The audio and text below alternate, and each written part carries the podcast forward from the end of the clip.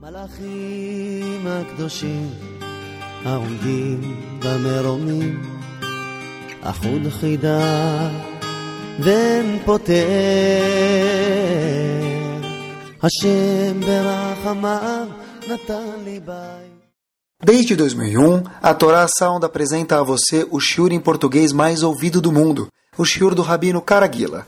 E se você quiser conhecer outros temas, como educação dos filhos, casamento, felicidade e demais mitzvot, basta procurar no site caraguila.com.br e fazer um download de centenas de títulos para o seu celular ou MP3. Você também pode procurar o nosso aplicativo na App Store, digitando Caraguila. Desfrute e descubra porque estes shiurim se tornaram referência mundial. Fique agora com mais um shiur do Rabino Caraguila. Vamos lá. Boa noite. A gente, Baruch Hashem, recomeça. Falar para vocês, feliz 2015. Uma pessoa me falou, mas... Uma pessoa recebeu um, um, um recado, falou que um e-mail, alguma coisa, falou feliz 2015. Eu perguntei para ele, mas por que feliz 2015? Ele falou, olha, Rabino, 2014 até começar é carnaval, depois tem Copa do Mundo, depois tem Sukkot, tem Kippur, então já eleições, então feliz 2015. Baruch Hashem, a gente começa aqui, antes de 2015, feliz o que vem pela frente, Baruch Hashem. Pessoal, a gente vai falar de um tema, se Deus quiser hoje, que ele não vi ser abordado em muitos uh, lugares, é um pouco delicado talvez, e um pouco não.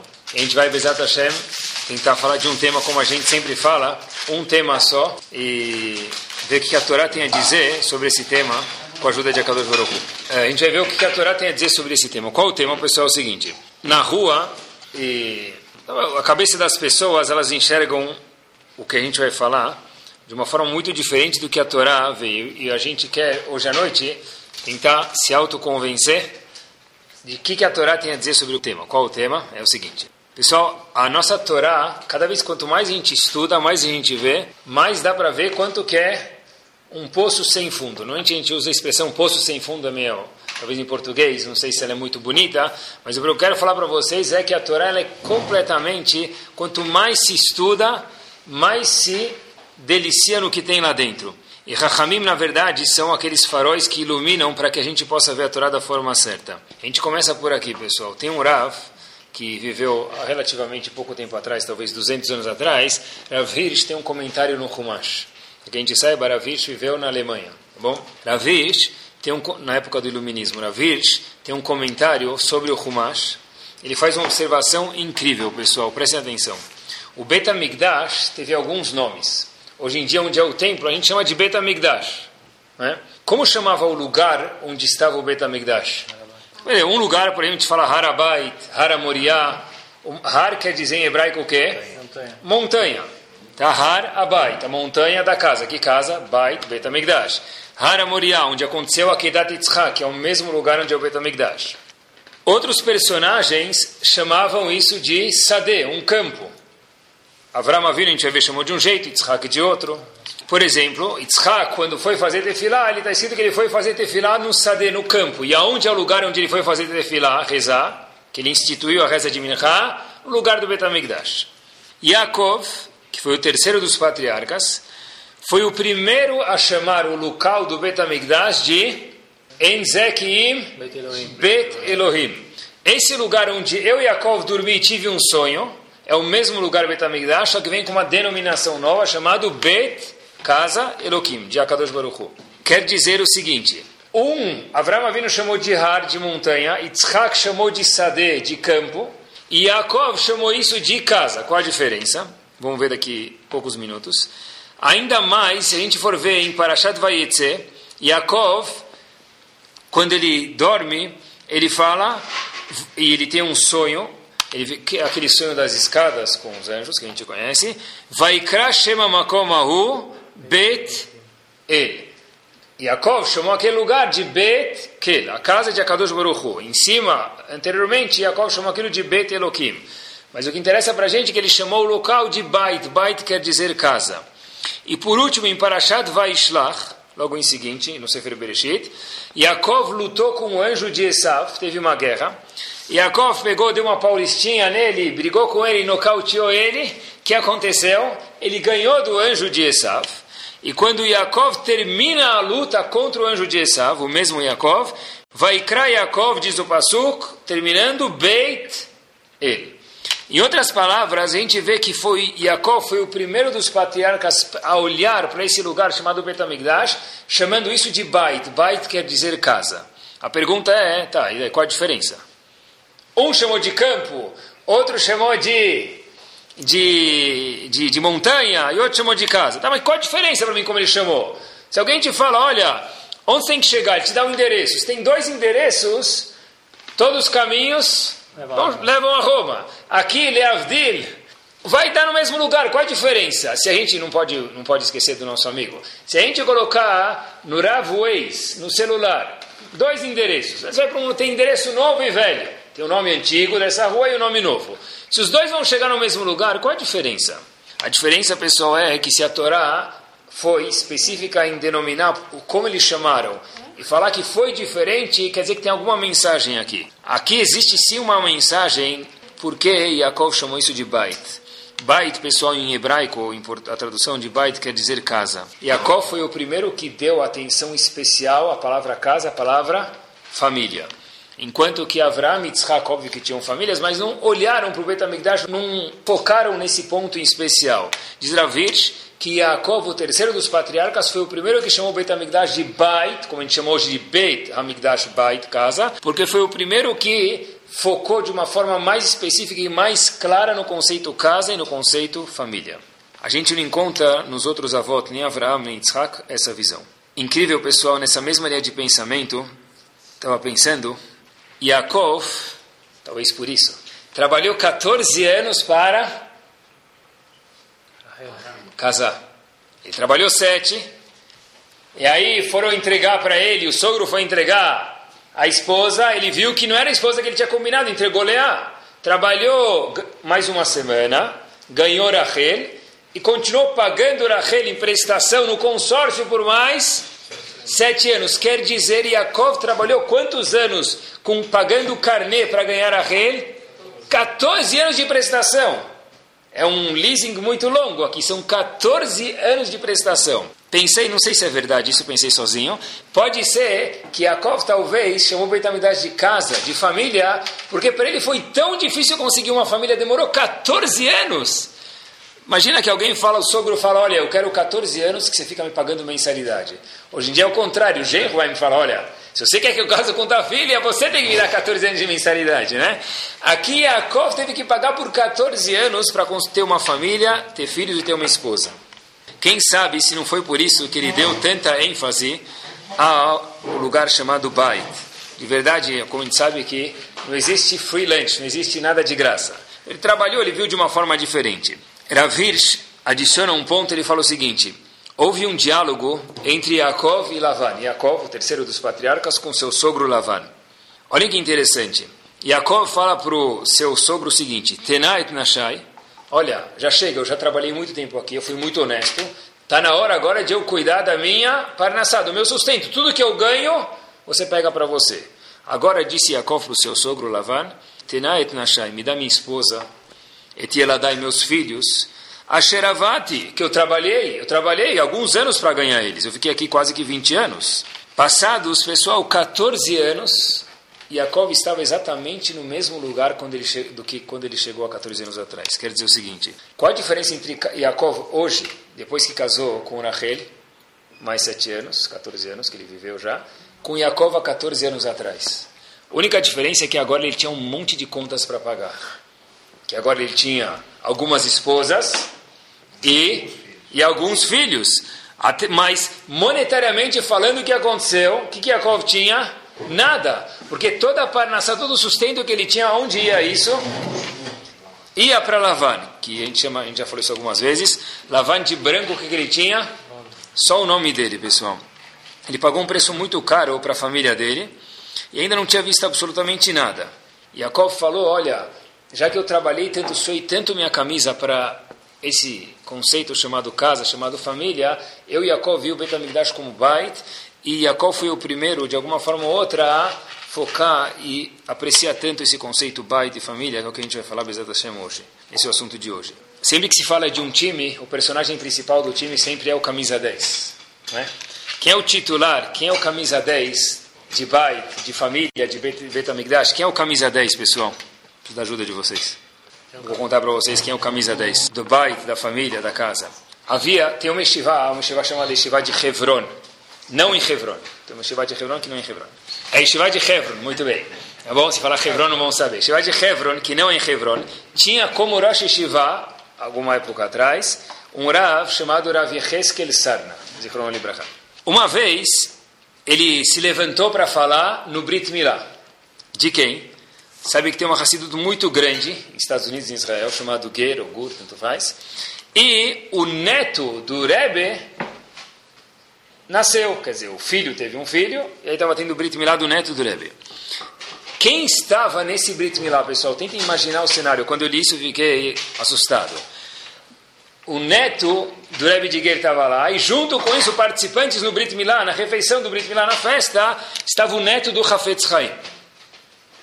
Estava o neto de, uma, de algumas Hassidiot muito grandes, do, do Rav de Slonim, que é um Rav importante também, que faleceu, do Rav de Vizhnitz, que é uma outra Hassidut gigante do Rav uh, original, vamos chamar assim, e havia uma yeshiva muito importante no mundo das yeshivot, chamado Novardok, o chefe dessa yeshiva, o neto dele estava presente.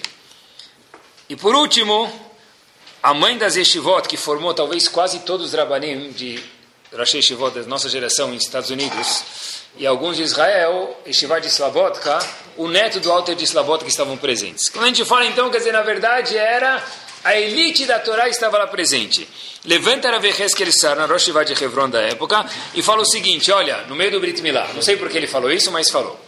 Cada um de vocês acha que o vô de vocês que construiu Bnei Israel.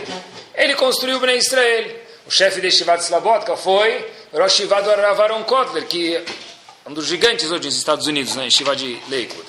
E daí por diante, você acha que teu avô, Havetz Haim, ele que fez a Torá que a gente tem hoje, falando assim, Rav Heskel Sarna.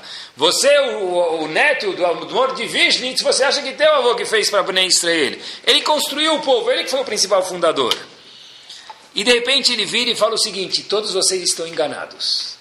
Imagina que situação agradável no Brit Milá. Convida pessoas de alto calibre e fala: Olha, você acha que é você, você acha que é você, você acha que é você, Habibi? Zero para cada um de vocês. Estão todos enganados.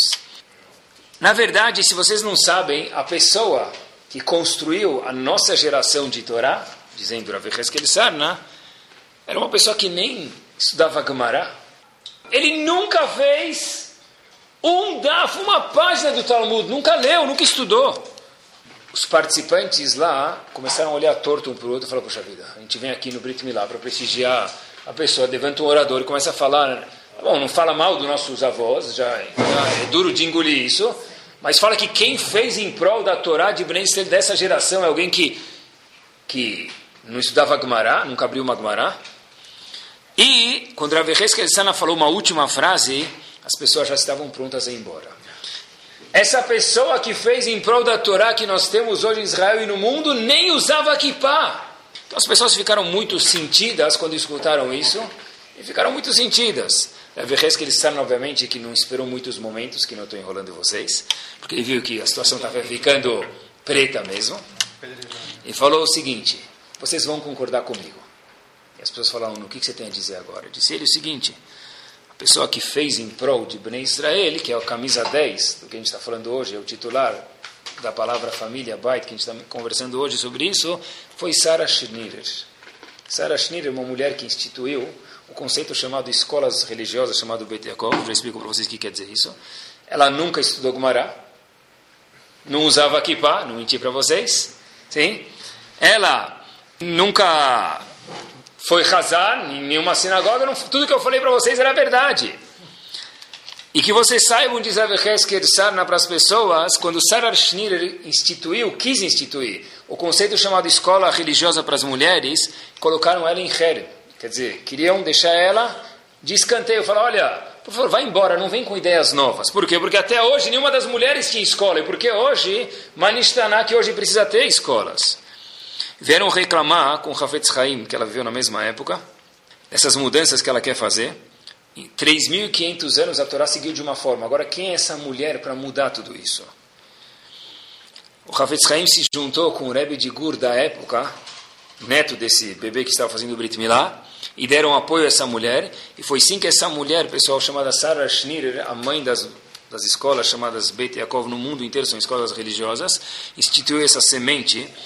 E foi ela, de fato, como disse a Veheskel Sarna, foi ela a maior investidora e maior pessoa que plantou sementes, é por isso que nós temos a Torá que nós temos. Porque, disse ele, com muito, com muito tato, e por isso precisa de um Talmud Raham, óbvio que os Rabanim, o chefe da Shiva de Slabodka, óbvio que o Ravaron Kotler, óbvio que todas essas pessoas são indispensáveis. Mas quis dizer ele que sem essas mulheres, o que, que adianta?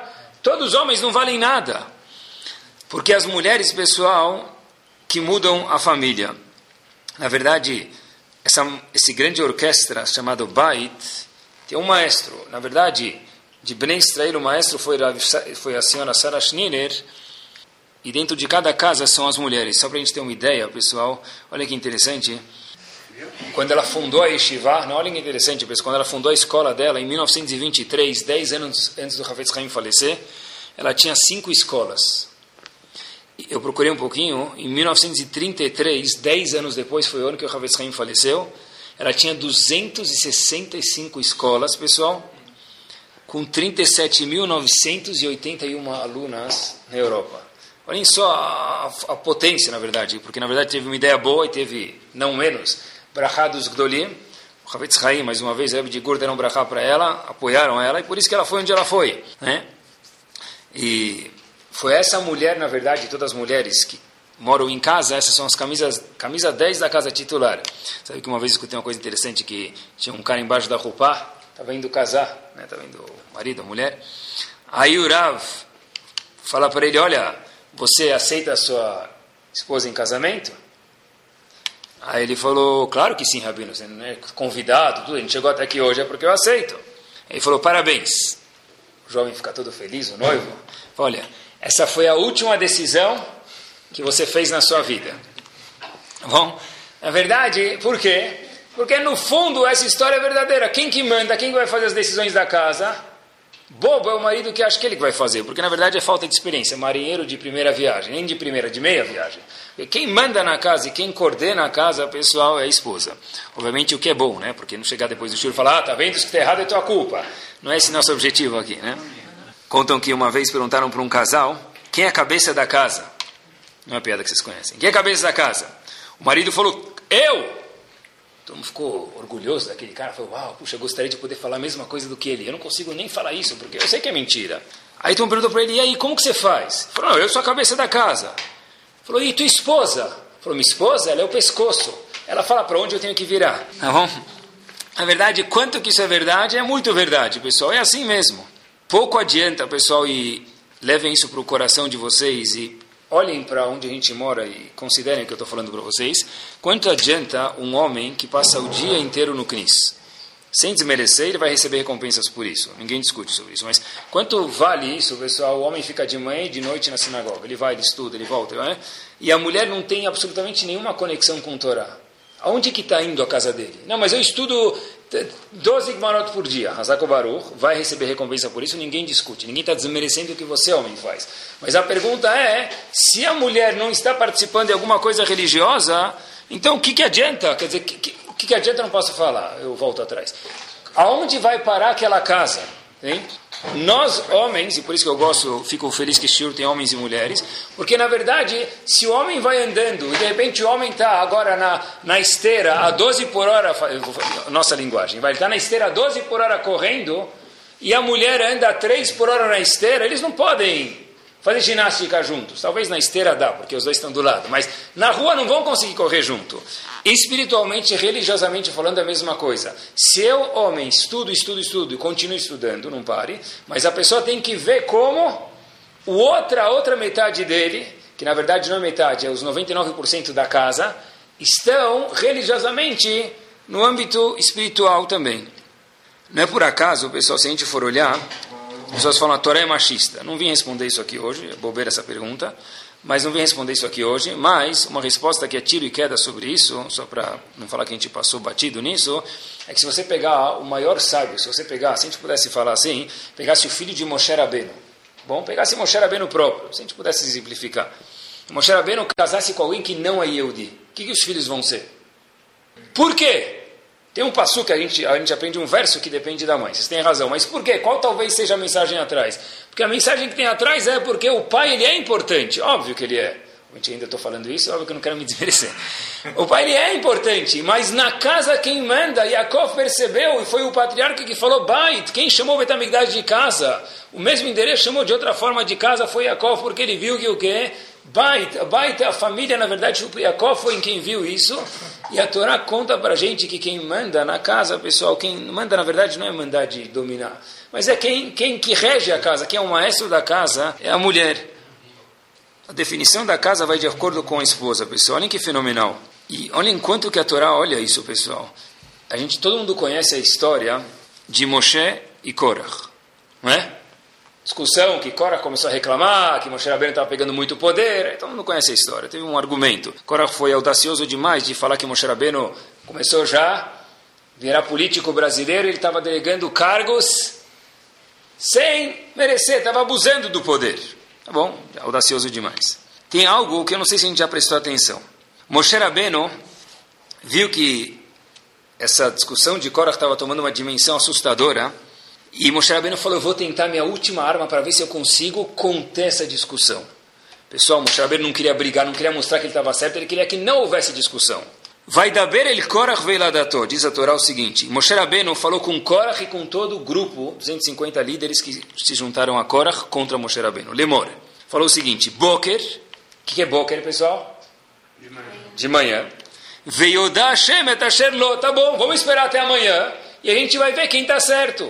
Hashem vai fazer um milagre. Se eu estiver certo, Moshe Rabbeinu, então vocês perderam. E se vocês estiverem certos, então eu, Moshe Rabbeinu, perdi a discussão. Amanhã nós vamos discutir o quê? Quem é o líder correto? Eu, Moshe Rabbeinu, ou você, Korach e seu partido? Pessoal, preste atenção. A palavra Boker, normalmente, se a gente procurar na tradução, e assim que se explica, é que Moshe Rabbeinu, assim está escrito, Rahamim falam para a gente, Moshe Rabbeinu falou, olha, eu não vou falar para eles hoje. Deixa eu falar até amanhã, mas por que amanhã? Bezat Hashem, talvez amanhã eles vão fazer o quê? Mudar de ideia. Eu não quero castigar eles. Então, na verdade, deixa eu enrolar esses caras, Korach e seu partido até amanhã, para ver se a gente consegue fazer com que não haja problemas dentro do povo de Bnei Selah, as Shalom, a paz. Vamos esperar até amanhã. Só que Rahamim falam para a gente, como se fala amanhã em hebraico? Mahar. Em hebraico é bukra, mas em, em árabe é bukra. Mas em hebraico quer dizer boker? Manhã. A Torá devia usar que linguagem? Mahar, amanhã. Se Todo ponto de Moshe Rabbeinu é falar, deixa eu enrolar eles para ver se eles voltam atrás até amanhã, porque a Torá falou Boker, luz, dia, vamos esperar até Boker, até amanhecer, e não até Mahar, que é amanhã. Pessoal, olhem que interessante. Ramin falou para a gente o seguinte, assim diz Ravirch em outro lugar, mas o mesmo comentarista que a gente falou atrás, olhem que fantástico, ele falou o seguinte, olha, eu sei que não interessa amanhã, o que me interessa é esperar até amanhecer, até o dia seguinte, porque eu sei que até amanhecer em algum momento, esses maridos todos, 250 líderes, com Korah, cada um vai voltar para a sua casa. E olhem que bomba, pessoal. E eu tenho minha última esperança de se mostrar bem minha última arma. Que alguma mulher vai falar para esse marido e colocar a cabeça dele em cima do ombro no lugar certo e ver que eles voltam atrás. Bezat Hashem, eles vão parar com essa maluquice, com essa loucura, discutir comigo. Moshe Rabbeinu, infelizmente, teve um resultado completamente quase negativo. Todo mundo voltou para casa e as mulheres o que fizeram? Ei, ei, ei, Korach é nosso rei. Apoiaram. Então, na verdade, não ajudou muito. Até que teve uma senhora, a mulher do famoso On Ben Pelet, On, um personagem do grupo de Korach, ele chega em casa e ela chega e fala para ele, olha, Habibi, onde, você vai com esse negócio? Onde você acha que está indo? Você está indo contra Moshe Rabbeinu? Se Korach ganhar, quem vai ser eleito? Cora, você é número que? 250.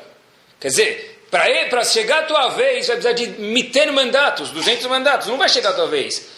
Tira o teu chapéu aí, vai dormir, vai tomar um banho, relaxa, vai, vai procurar outra coisa para fazer. E o que aconteceu? On foi salvo da discussão de Korach e não morreu junto com os outros 250. On Ben Pele tem um personagem da Torá. Por quê? Porque Moshe Rabbeinu entendeu o seguinte, Boker, eu vou esperar até amanhecer. Quando vai ficar luz, eu vou esperar porque algum momento esse pessoal até amanhecer, o que, que vai fazer? Vai para casa. E eles vão passar no box, fazer um check-up. Quando ele chegar nesse box, eu espero que minha última tentativa vai ser a esposa que vai colocar o marido no lugar. Assim diz Ravitch, por isso que ele esperou 24 horas. Pessoal, olhem que bomba. E olhem que, na verdade, a gente vê uma outra função da casa da mulher, que na verdade a mulher ela é camisa 10, mas com toda benefício que tem, a pessoa quanto mais benefícios tem, junto com isso vem uma responsabilidade. A mulher, a gente vai ver, Bezat Hashem, alguns exemplos, a mulher tem um pouco de obrigação de colocar o marido no lugar. Mas o marido, a gente vai ver alguns exemplos, ele sai um pouco da perspectiva. A mulher fala, peraí, onde você vai? Sim? Isso é um papel de uma esposa e o dia tem uma passagem que eu se não visse isso nunca ia acreditar. Mas Baruch Hashem, no mérito do Shur, a gente achou uma coisa bem legal, pessoal.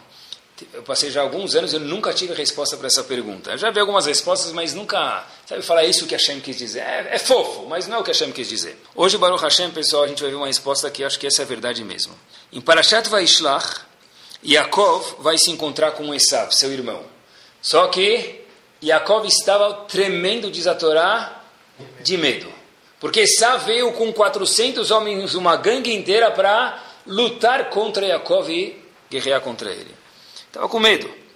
De repente está escrito o seguinte, na Torá está escrito o seguinte, shtei nashav, Yaakov pegou as esposas dele com medo, planejando como ele vai fazer para fugir de Esav. Vetstei shifchotav, as duas concubinas que ele tinha, outras duas esposas. Vetachar, vetachat asar yeladav. Termina o passo dizendo, e os onze filhos. Ele pegou e começou a planejar como a gente vai se esconder, como a gente vai se dividir para se Yaakov atacar um grupo, Esav, melhor dizendo, obrigado, atacar um grupo, o outro grupo não vai ser prejudicado, eu vou cuidar do meu baita, da minha família, da minha casa. Todos os comentaristas logo perguntam, Rashi fala também no Humash, opa, 11 filhos? Yaakov nesse momento tinha quantos filhos, Habibi? 12. Quem está faltando? Diná. Cadê Diná? Vetahada Sariladav, 11, cadê? Era menina, tá bom que era menina, tá bom, mas também conta, né? Talvez ele era Halabi, pode ser. Pode ser um peruche, pode ser um peruche. Tá bom? Mas Rashi não fala isso, né? Então, cadê essa menina? Por que ele falou que ele veio com 11 filhos? Ele colocou 12, comprou 12 passagens, era 12 pessoas. Diz Rashi, em nome do Midrash, o seguinte: Yaakov, o Passuk veio falar 11, não 12. Esse Rashi é famoso, mas o que vem atrás não é famoso, o pessoal vou contar para vocês. Ele escondeu Diná numa caixa. Colocou ela no, embrulho, colocou num baú, assim, no embrulho, fingiu que estava carregando uma, uma, uma, mochila. Por quê? Porque ele escondeu. Como assim porque ele escondeu? Diz Rashi, em nome do Midrash, Shelo iten ba Esav etenav. Para que Esav não olhe para ela e fale, opa, peraí, vamos sentar aí, faz os trabelos e vamos negociar que eu quero casar com tua filha, com tua sobrinha, quer dizer, filha de Yaakov. Sim? Então, para Esav não casar com a filha de Yaakov, o que, que ele fez? Escondeu ela. E por isso que o Passuco fala que ele veio com 11 filhos. Por quê? Porque a décima segunda estava escondida. Então não veio com 12 visíveis, veio com 11 filhos visíveis. E Diná, que era filha de Jacob, estava escondida para que Esav não visse. Agora prestem atenção, pessoal. Esav ia casar com quem? Diná. Com Diná. Por isso Jacob se preocupou e guardou ela. Agora a pergunta é a seguinte: ele fez um ato louvável ou não? Todo mundo faria isso. Ele, ele sacrificou a vida dele, escondeu ela. Fala, tomara que ele não veja ela na alfândega, não, tem, não tinha raio-x na época, e aí? E aí ela vai estar escondida. E por isso que passou que fala 11 filhos e não 12, porque o décimo segundo estava escondido. Rashi fala o seguinte, pessoal, ele, e é palavra por palavra do que o Midrash traz. Lekach neenash Yaakov. Yaakov foi castigado por isso. Por quê? Shemana meachiv porque ele guardou a filha dele e não deixou ela casar com Esav. Por quê? Podia ser que ele ia fazer chuva, ela ia fazer chuva em Esav. Diz Rashi, por isso que Diná, um pouco depois, foi sequestrada em Shem e ela foi a uma das filhas de Yaakov foi violentada sexualmente. Imaginem que vergonha, hoje em dia é uma vergonha. Imaginem na época que vergonha que era uma mulher, filha de Yaakov, ser violentada sexualmente. Por que aconteceu isso? Porque Yaakov fez o crime de esconder sua filha Diná e não deixar ela casar com quem? Com Esav. Esse Rashi é lindo, pessoal, talvez até comovente, mas muito difícil de engolir. Peraí, crime? Atene você que eu ia falar para ele me dar uma brahá. Como assim crime? Você vai casar. Eu pensei que se alguém quisesse casar com ele porque ele é rico, não sei o que, ah, tá bom, ele vai, vai, vai fazer que ducha sexta-feira à noite. Jacob não fez isso, o que ele falou? Não vou casar porque eu sei mesmo que ele é rico, mesmo que ele tem tudo, ele não tem Torá e não vale nada quem não tem Torá. Por isso ele é castigado porque ele escondeu a filha dele. Esse Rashi eu nunca entendi, pessoal. Vi uma resposta e Yalkut Shimoni é um Midrash em Iov, no sexto capítulo, pessoal, olhem que interessante. Ele responde isso. Por que, que Yaakov foi castigado? Porque Yaakov sabia de uma vitamina que a gente está aprendendo hoje à noite. Yaakov, no fundo, deveria estar mais consciente que se Diná, filha dele, casasse com Esav, ela sim ia conseguir colocar Esav na linha. Por quê? Porque ele sabia o poder que Diná tinha e ele tinha que estar um pouco, foi castigado por isso, faltou um pouquinho, 0,01, porque ele era um tzadik, sensibilidade de entender que o quê? Que a mulher que apita em casa. E por que ele foi castigado? Olha que interessante, porque Diná tinha o poder de colocar Esav de volta na linha certa, pessoal. Esav que, que fez, foi contra Ben a vida inteira dele. Tinha a possibilidade de fazer chuva através de Diná. E Yaakov privou ele disso, e por isso que Yaakov foi castigado, que sua filha Diná foi, foi violentada sexualmente, pessoal. Olha, interessante, nunca tinha entendido isso. Por quê? Porque, na verdade, Yalkut Shimoni está contando para a gente, olha a força que uma mulher tem. O Yalkut traz dois exemplos. A mulher de On, como a gente mencionou alguns segundos atrás, salvou ele da guerra de Korah. Ele foi o único que foi salvo.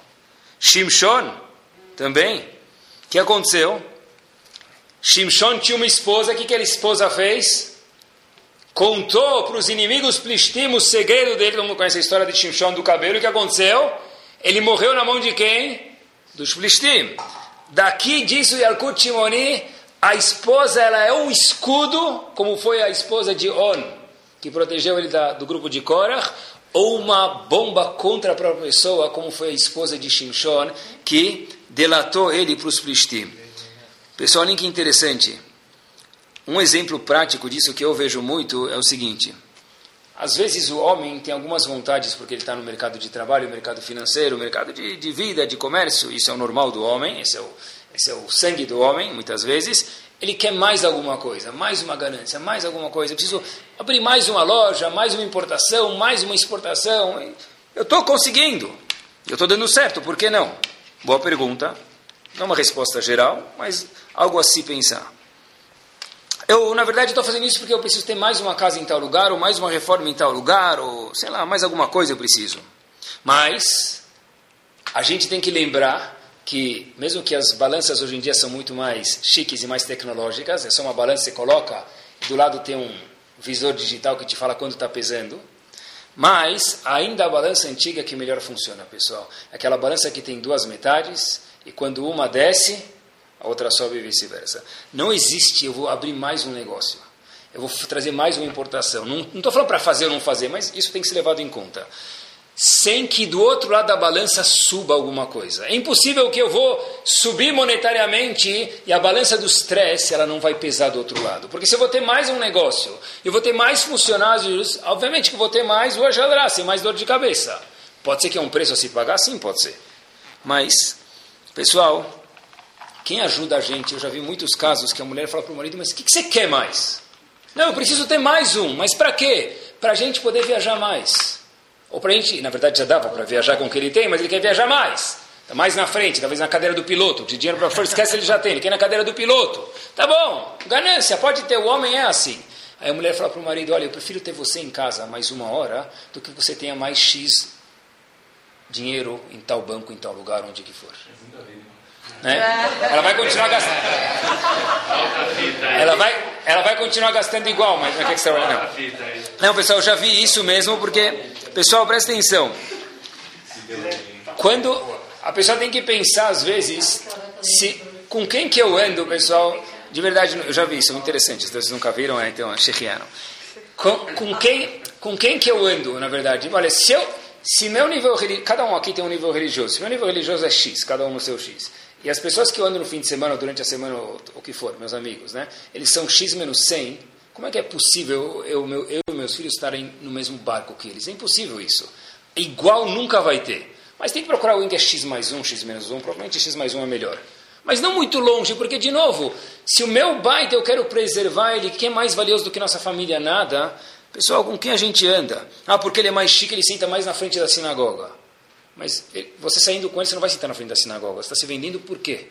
Sim, nós, cada um tem os valores dele. Muitas vezes eu vejo que em casas, quem ajuda bastante a definir os limites da casa, as ideias da casa, é o camisa 10. E o camisa 10, na verdade, é a esposa. Nossos Rahamim sabem disso, olha que interessante. A Gemara conta em Kiddushin que havia um Raf que nunca chamou a esposa dele pelo nome. Ele chamava ela de Bithu. Se alguém falar para a esposa de Bithu, hoje ele vai um tapa na cara. Deixa eu, deixa eu traduzir que é de. Bithu é Bait. Ele falava, em vez de chamar ela de Xeri, Abusa, aqui ele falava para ela, vem aqui casa. Em português não vai colar. Mas em hebraico falava, vem aqui. Por quê? Porque ele entendeu que a essência da mulher é o quê? A casa.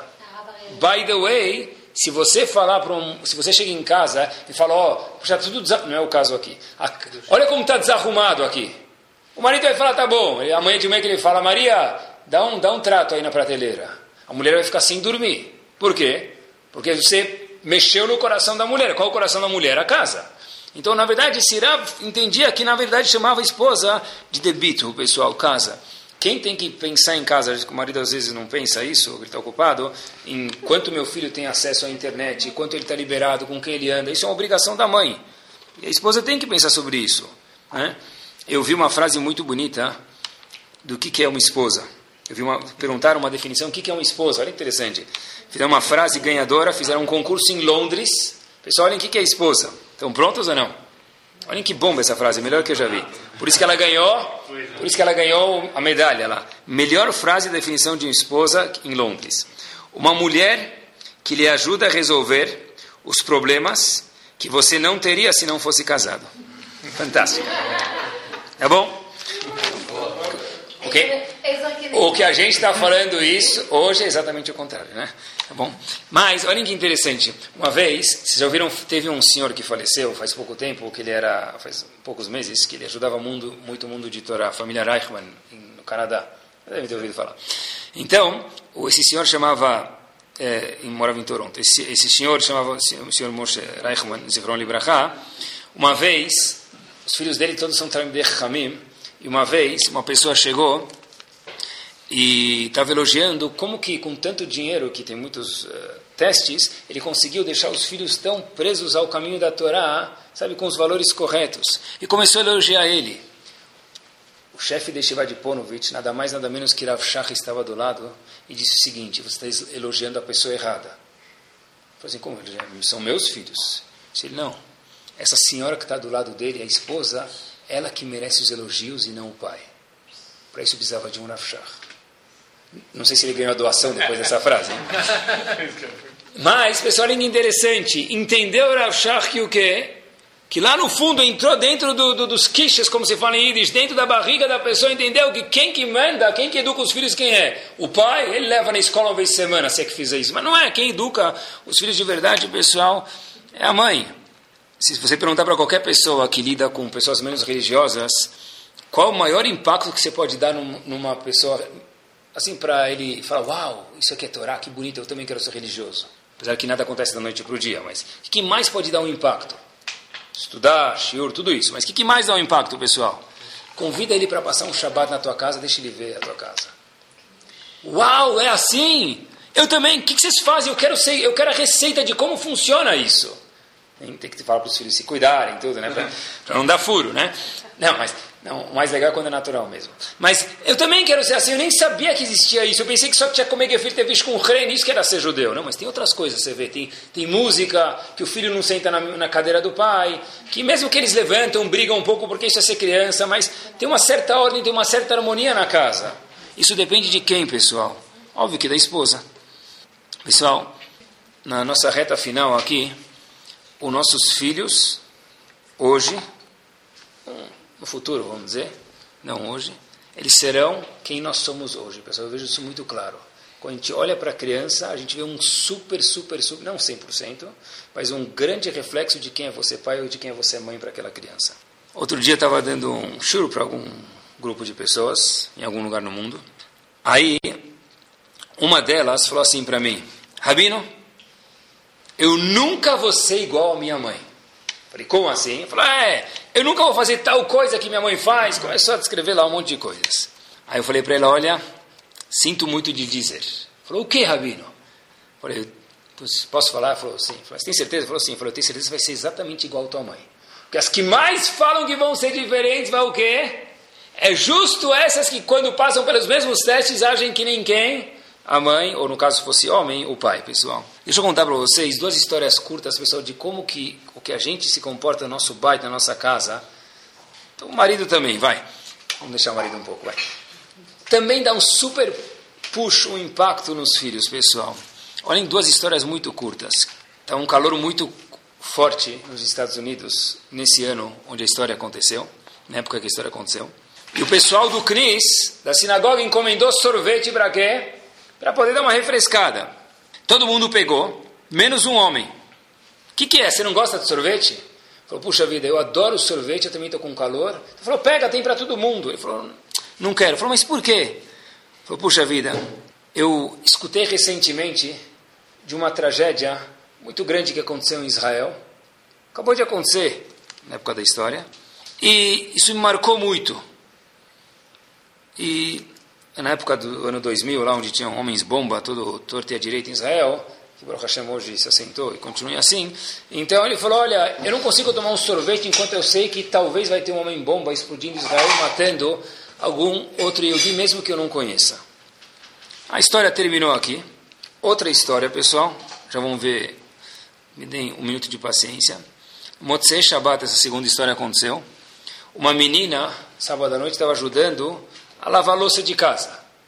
Estava lá, sabe Motzei Shabbat vai empilhando tudo, né? E forma o, o torre de pisa lá, e começa a empilhar a panela de chunto e não sei o que lá, a empregada saiu, vai empilhando até tudo para lavar. Então tinha uma menina lá que estava ajudando a lavar a louça de casa.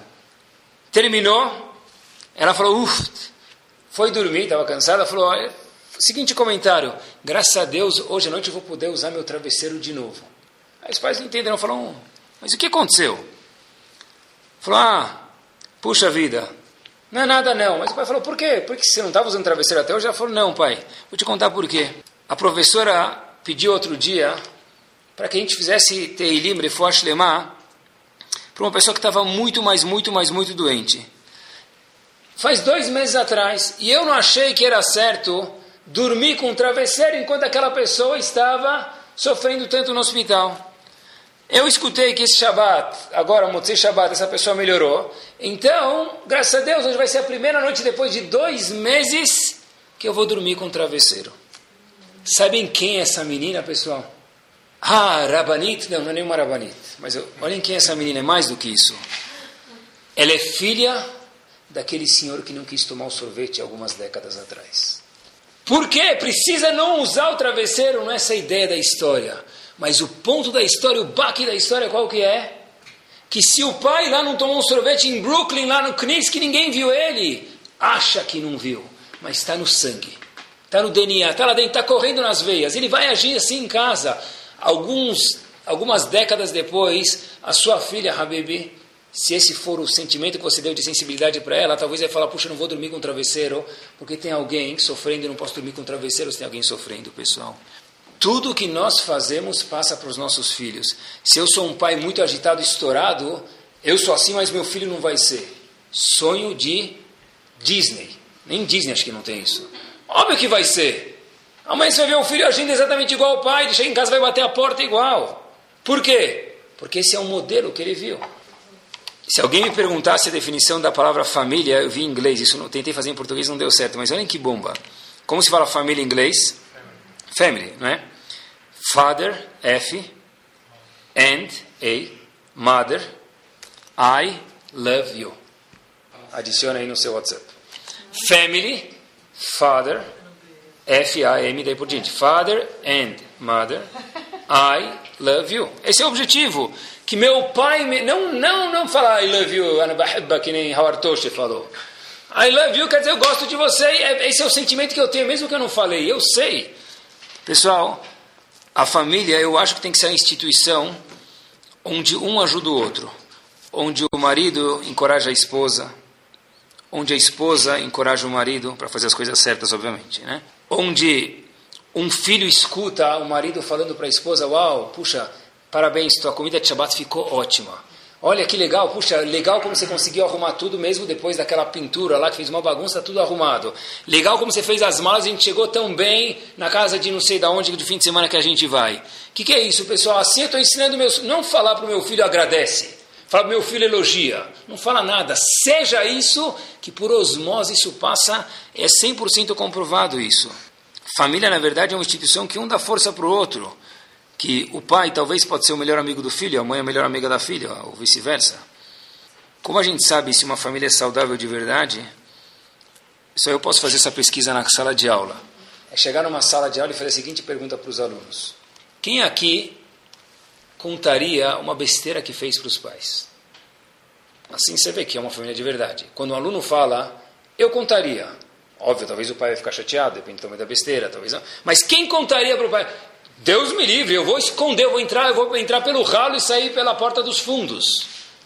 Então não é tanto family, porque family na verdade não quer dizer apoiar os erros dos filhos. Mas o meu filho pode se sentir confortável o suficiente de, se ele errou, eu vou talvez orientar ele para não errar, mas se ele errou, ele pode se sentir confortável, puxa vida, eu tenho para quem contar, eu tenho um ombro na minha casa, eu me sinto amado. Pessoal, Ramim falam para gente, como se fala filho em hebraico? Ben. E pai? Av. Peguem a palavra Av e Ben e somem isso. O que, que dá? Coloca uma do lado da outra. Even. O que, que é Even em hebraico? Pedra. Pessoal, para ter uma relação de pedra entre pai e filho, pedra não quer dizer ser seco e ser duro, não é o ponto. É ser duro quer dizer uma coisa só, uma entidade só, pedra é uma, uma coisa só.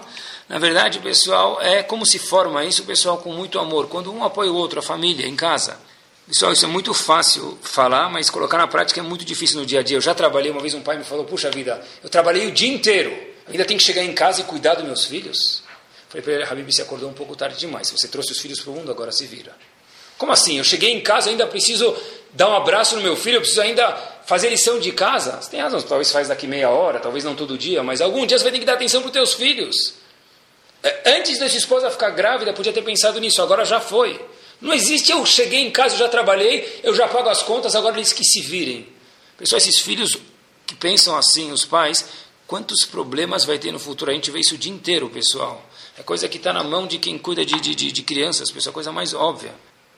Quando um, um, uma criança fala de uma forma saudável, puxa, o que meu pai pensa quando ele olha para mim? O que, que, ele, que, que ele vê quando ele olha para mim?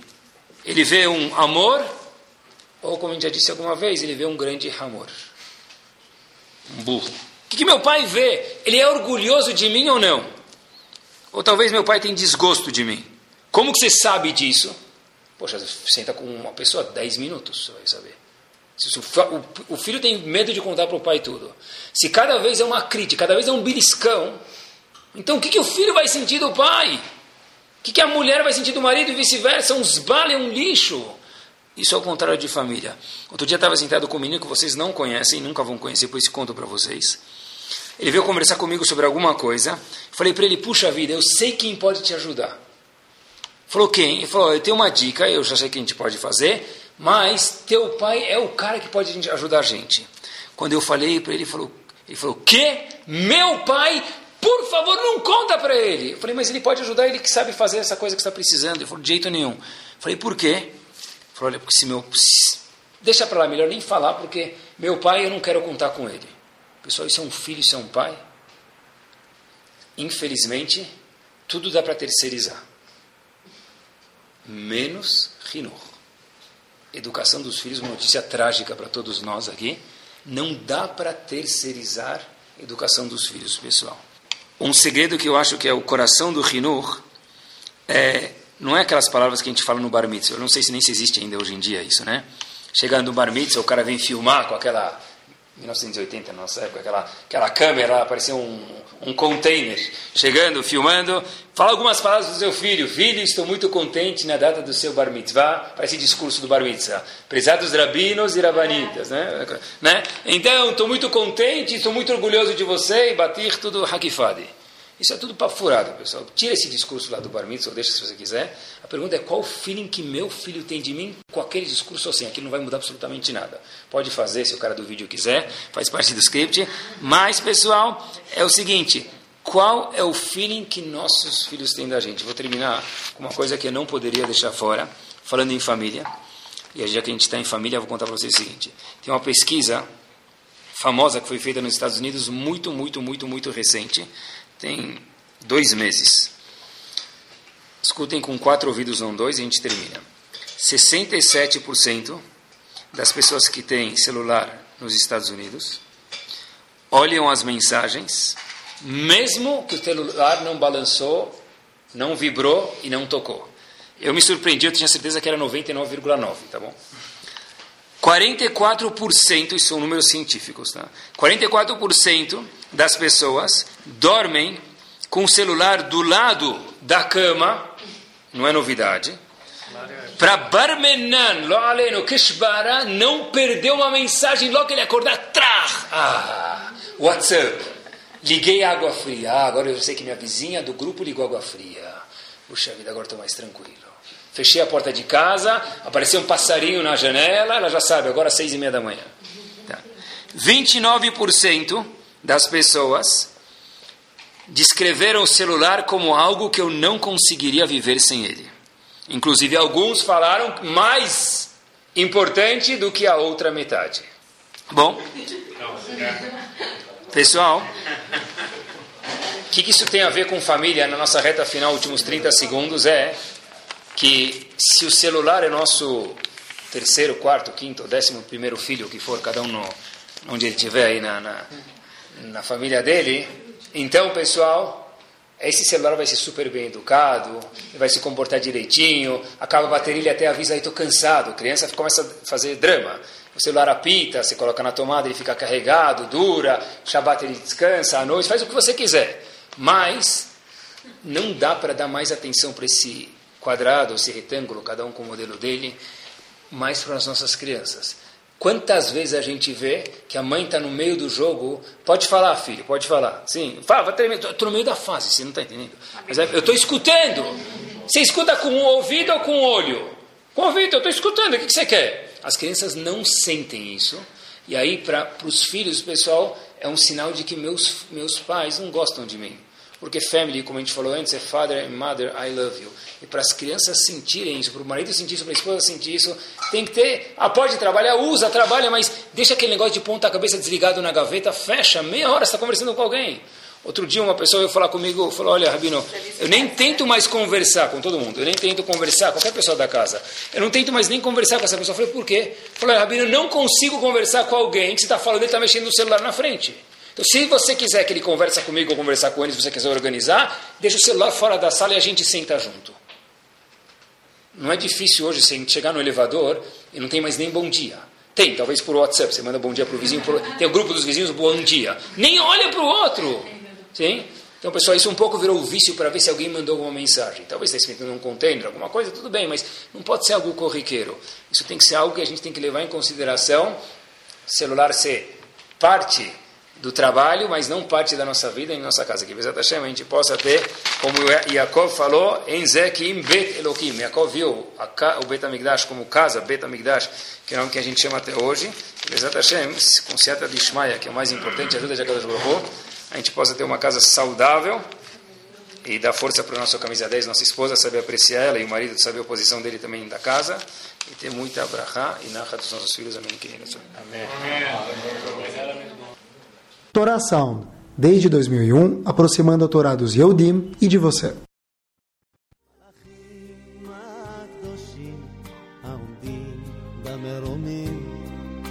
חלום אחד לא אוותר. השם הבטיח עוד לרקום שלום בחוט של תכלת. מתי הוא שוב חוזר? מלאכים הקדושים, אנא בקשו מאלוקים, לשוב הביתה, לפתוח דלת. העומדים במרומים, לא אל תפסיקו את